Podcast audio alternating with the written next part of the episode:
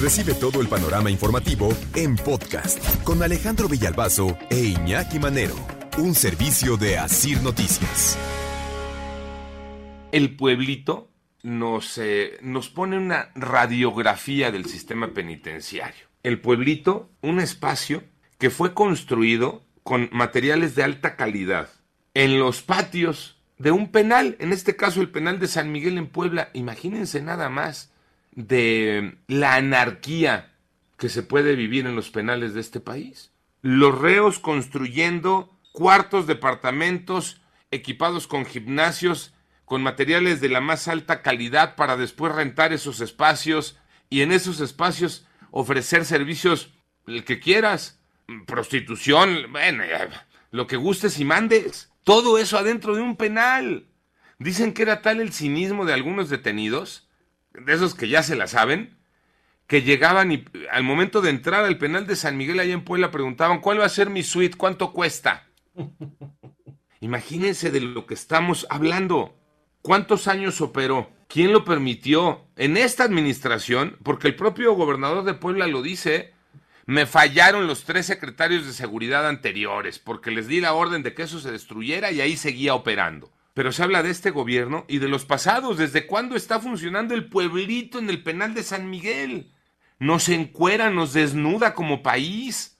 Nos pone enfrente la porquería que se vive en el sistema penitenciario. ¿Alguien podría imaginar que adentro de un penal fue construido un pueblito con más de ciento, más de 100 departamentos que contaban con todos los lujos, construidos con materiales de alta calidad, donde había gimnasios, un lugar administrado por los propios reos.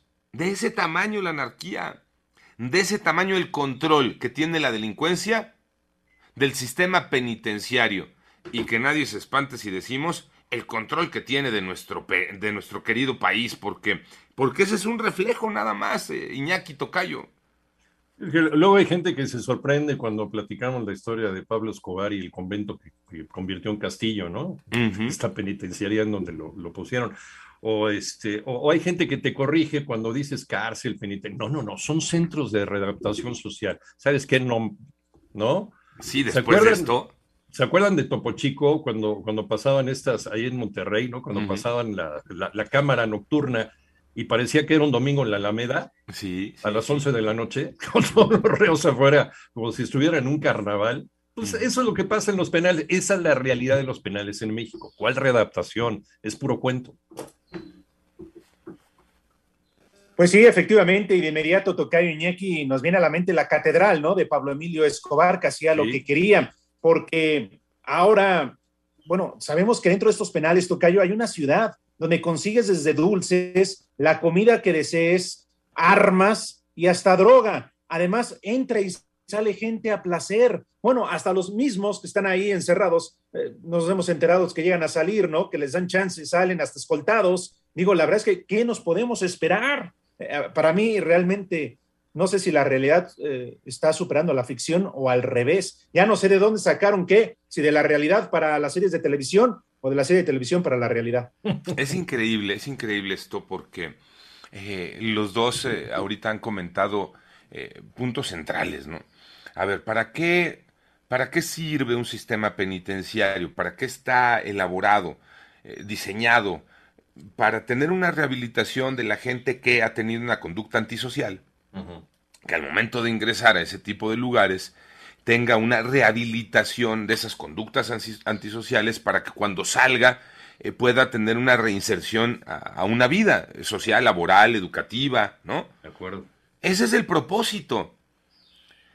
Pero se empieza a torcer con todas estas historias que, que se platican, no de hoy, claro, lo que pasa es que te sigue sorprendiendo, pero son historias, pues ya el tocayo nos platica una de los años 80 eh, en, Colombia, este, eh, con el tema de Pablo Emilio Escobar, o platicábamos hace poco, recordábamos, Iñaki, no tiene mucho, eh, la experiencia que se vivía en este país cuando las cárceles las controlaba el negro durazo y que los mismos este, robacoches o, auto, o, roba autopartes salían de las cárceles en las noches, los llevaba, ¿no? Este, los llevaban a recorrer la ciudad, se robaban coches, autopartes y los regresaban a la cárcel. Eso ocurría. Y se repartían la lana, sí. Y se repartían todo entre eh, rateros y autoridades. O bueno, ya eh, uno mismo, ¿no? es que, y, hoy otra vez nos, nos vuelve a, a sorprender esta situación. ¿Cómo que dentro de una cárcel existe un lugar así? El pueblito, ¿no? Vaya capacidad de control, de poder, de nivel de corrupción que existe en este país. Cuando en una cárcel hace años construyeron y seguían operando 100 departamentos. A ver, imaginemos nada más el tamaño de lo que estamos hablando.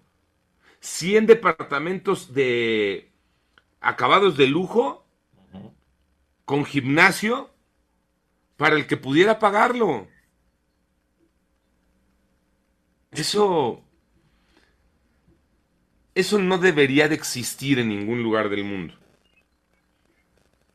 Eso existe gracias a toda la corrupción que nos rodea y el poder, la organización, la administración que tiene la delincuencia organizada.